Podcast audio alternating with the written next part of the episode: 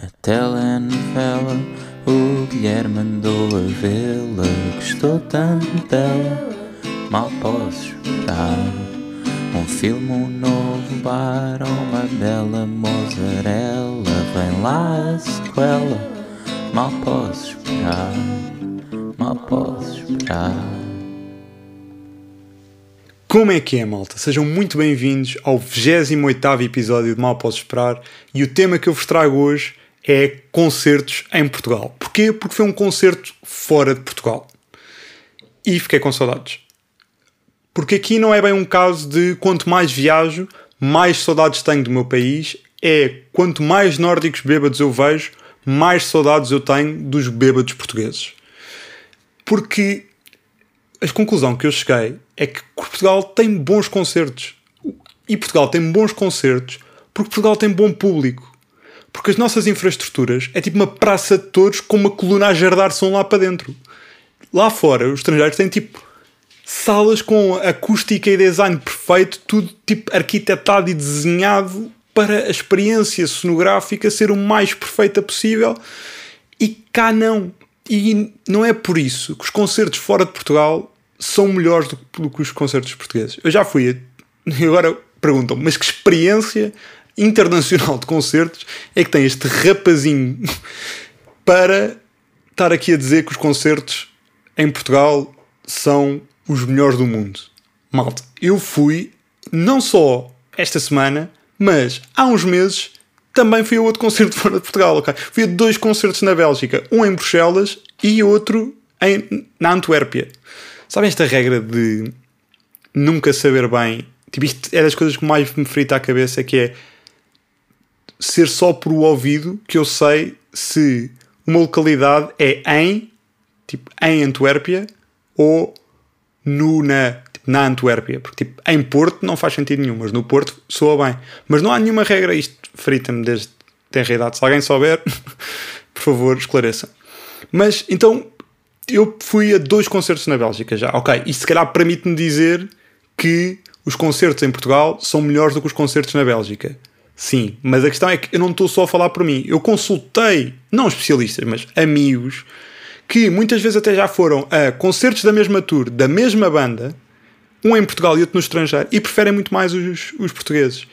E eu acho que é porque nós somos de facto um bom público para concertos. Nós enchemos as salas, cantamos as músicas e as pessoas ficam contentes. Os artistas, eu noto os artistas mais contentes e mais ligados com, a, com o público cá em Portugal do que notei nestas experiências fora de, porta, fora de portas. Fora de portas.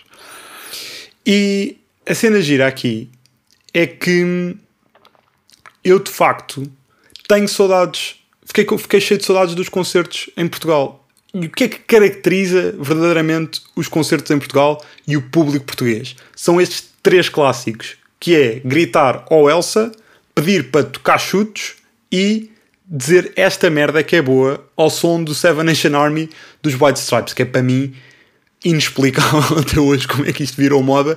Quem é que começou e porque é que continua? Mas eu fui tentar investigar um bocadinho mais sobre o O Elsa. O O Elsa despertou-me curiosidade, porque sempre foi uma coisa que eu tinha ouvido dizer e queria saber se de facto era mito urbano, que havia uma rapariga chamada Elsa que se tinha perdido num festival, ou se de facto era mesmo, ou de facto havia outra razão. Mas é isso. Um, o que acontecia, o que aconteceu em 1998, segundo uma reportagem do Diário de Notícias, é que uma rapariga chamada Elsa perdeu-se o seu grupo de amigos no festival Sudoeste e um, na altura não tinha patrocínio, era apenas, era apenas um ponto cardeal. E um, os amigos começaram a chamar por ela e isso pegou pelo acampamento todo e toda a gente chamava Elsa. E isto durou 25 anos, sim, porque entretanto isto aconteceu em 1998. Giro, divertido, não me vão apanhar a gritar ao Elsa em concertos, mas respeito a tradição, respeito a Portugalidade deste, desta história. E a razão é que eu senti falta destes três pilares no concerto. Eram coisas que eu achava que me irritava mas de repente não as tive e por isso percebi que me faziam alguma, alguma falta. E fui tentar perceber por que raio é que nós, portugueses, temos tão bons concertos cá em Portugal a acontecer. Eu acho que há duas teses. Uma mais otimista e uma mais pessimista. A mais pessimista é que somos carentes. nós temos carência de artistas e não estamos bem habituados a que artistas internacionais venham cá a Portugal, então temos um bocado aquele sentido de subserviência que temos com, com estrangeiros em que queremos que eles nos adorem e se eles, um bocado, se eles por acaso nos gracejam com um obrigado, nós perdemos completamente a cabeça e ficamos a adorá-los para sempre. Isto é a primeira, e por isso tentamos ser extra simpáticos e extra energéticos para eles gostarem de nós, apesar de ser uma relação que pronto, nós pagamos para eles virem cá, não é? Um, a segunda razão é que de facto somos um povo do Sul divertido e que conseguimos relacionar-nos bem com determinados artistas, porque, por exemplo, há artistas que em Portugal é uma absoluta loucura. Eu estou-me a lembrar de duas bandas que, pá, o público português é o público favorito deles, que são os The National e os Arcade Fire. Concertos destas duas bandas em Portugal, mesmo que vocês não conheçam nenhuma música, esta é dupla negativa, vocês conheçam zero músicas da, das duas hum, das bandas, vale sempre a pena ir a qualquer um dos concertos destes porque há uma, uma relação com o público que já dura de concerto para concerto e eu não consigo, eu não sei tipo, onde é que anda este público no dia a dia, mas junta-se todos ali para ver estas duas bandas e é uma loucura. Os da National até tiveram para acabar o ano passado e falaram de um concerto dado em Portugal como se tivéssemos acabado ali tínhamos acabado bem isto era perfeito nós estávamos felizes o público estava feliz podia ter sido um ótimo fim para a banda. E nós acho que às vezes não temos bem hum, consciência disso. Agora estou neste discurso nacionalista de concertos. Mas é verdade ou seja eu fiquei mesmo a apreciar mais os concertos em, em Portugal. E estou mais tendente para achar que nos concertos é esta versão mais otimista que de facto nós temos qualquer coisa enquanto povo que nos permite relacionar-nos com os artistas, nomeadamente com, com as bandas, uh, de forma a, dar, a, termos bons espetáculos. Concertos, não é, é que não é preciso só ser tipo bandas tipo deste indie rock. O concerto do Caetano Veloso uh, em Portugal há uns tempos, as pessoas estavam divertidas, as pessoas acabam a levantar-se, a dançar. O Caetano Veloso dança em palco, as pessoas adoram. Eu acho que se nós tivéssemos um concerto do Caetano Veloso todas as semanas Portugal estava no nível de felicidade da Dinamarca à vontade. Eu não vejo os portugueses tão felizes como em concertos. É impressionante. Tirando aquelas pessoas que são demasiado obcecadas e que pelos concertos e depois tipo não gostam, não conseguem aguentar o toque e não sei o quê, e não estão bem preparadas para, para, para os concertos, são um bocado chatas na manutenção do, dos lugares na, na plateia. O público português é muito porreiro para estar, para estar em concertos. E eu fui ver o, um concerto do King Cruel, que é um artista que eu gosto bastante, um artista inglês que fez uma tour nova uh, do álbum Space Heavy e não passava por Portugal. Então eu, eu decidi, como montanha, ir a Maomé. Neste caso, sendo Maomé um artista inglês a tocar em Bruxelas. E fui, e sendo a montanha, eu próprio, o vosso uh, host podcast preferido. Então, bem, o que seria ser o host podcast? Imaginem o seu podcaster preferido de alguém. Eu sei que para pessoas estarem a ouvir o meu podcast, não pode ser o único podcast que ouvem, senão, tipo, o que é que está a amassar com a vossa vida? Mas ao ponto de eu ser o preferido, tem, faz-me alguma confusão. Mas pronto, público, eu gosto de vocês, vocês gostam de mim, vocês têm feito chegar muito carinho e, portanto, eu estou-vos grato. Vamos continuar. E não vou deixar que o meu humor autodepreciativo inseguro contamine este, este podcast. Como, como os portugueses, eu também sou carente da, da vossa aprovação e se vocês mandarem mensagem a dizer obrigado, eu vou ficar comovido. Um, e basicamente, eu estou.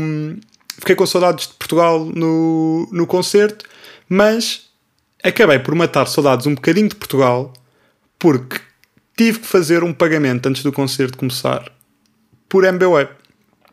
E eu saco da aplicação e tenho uma jovem que me interpela e diz: És Tuga? E eu sou Tuga, sim senhor.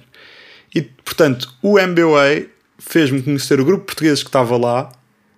MBWay, atenção, a melhor invenção portuguesa de sempre, diria. Acho que é unânime e fez-me conhecer um grupo português e nós estávamos todos a falar em português e de repente juntam-se cinco brasileiros que não conheciam de lado nenhum e estão ali no concerto também.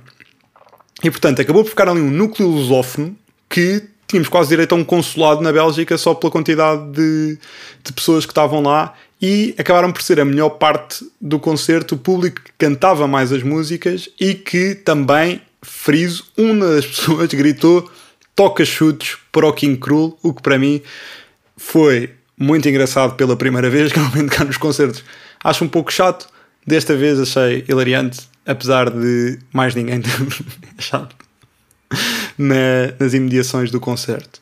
Então, isto acabou por tornar-se um. Eu que estava num ambiente hostil em Bruxelas, fui ao concerto sozinho, só para mostrar. É aqui um lado também de. Uh, não tenho medo já de estar sozinho, já não fico incomodado por fazer estas atividades. Estive sozinho, estive confortável, estive bem, mas de repente encontrei um grupo português e também me, e também me diverti. O Cruel também aproveito aqui para fazer o plug. É um artista que eu gosto imenso uh, e pá, vão ouvir as coisas dele porque se, se, as métricas se calhar subirem cá em Portugal, uh, ele para a próxima faz, faz a tour para, a passar por Lisboa e pelo Porto e isso a mim poupa-me uns euros porque não tenho que ir uh, viajar para fora para ir vê-lo. Muito giro, King Cruel, mistura vários estilos de música, jazz, punk, soul, tem uma voz inacreditável, os instrumentos são é, é uma música muito atmosférica um, e por favor então vão, vão ouvir as coisas deles para, para eu ficar contente. Vou deixar aqui alguns álbuns na descrição do podcast. Eu, tive a, eu nisto estive a pensar também se eu se me lembrava qual é que era o meu primeiro concerto. E o meu primeiro concerto em Portugal foi Zé Cid em Tavira. Não me lembro exatamente do ano, mas lembro-me de ser o meu primeiro concerto porque disse na altura para o meu irmão: Eu acho que isto é o meu primeiro concerto. Ao que o meu irmão respondeu: Há começos melhores. Bom, eu agora não quero um, julgar José Cid porque eu até me diverti. Ou seja, de repente é aquela. Tive aquela. Não tinha muito ou nenhum mesmo conhecimento musical na altura e portanto, tipo, o que saía eu achava tipo, esta música também é deste senhor dos óculos de sol e portanto foi muito divertido para mim. Desde aí fui a muitos concertos cá em Portugal, uns excelentes, outros nem tanto, mas diverti-me sempre muito. E portanto, malta, foi o episódio de hoje, desta semana, aliás. Espero que tenham gostado. Para a semana voltamos com um novo entusiasmo e com um novo tema. Espero que tenham uma ótima semana, um terno, terno abraço e até à próxima. A telenovela, o Guilherme a vê-la, gostou tanto dela, mal posso esperar. Um filme, um novo bar, uma bela mozzarella, vem lá a sequela, mal posso esperar, mal posso esperar.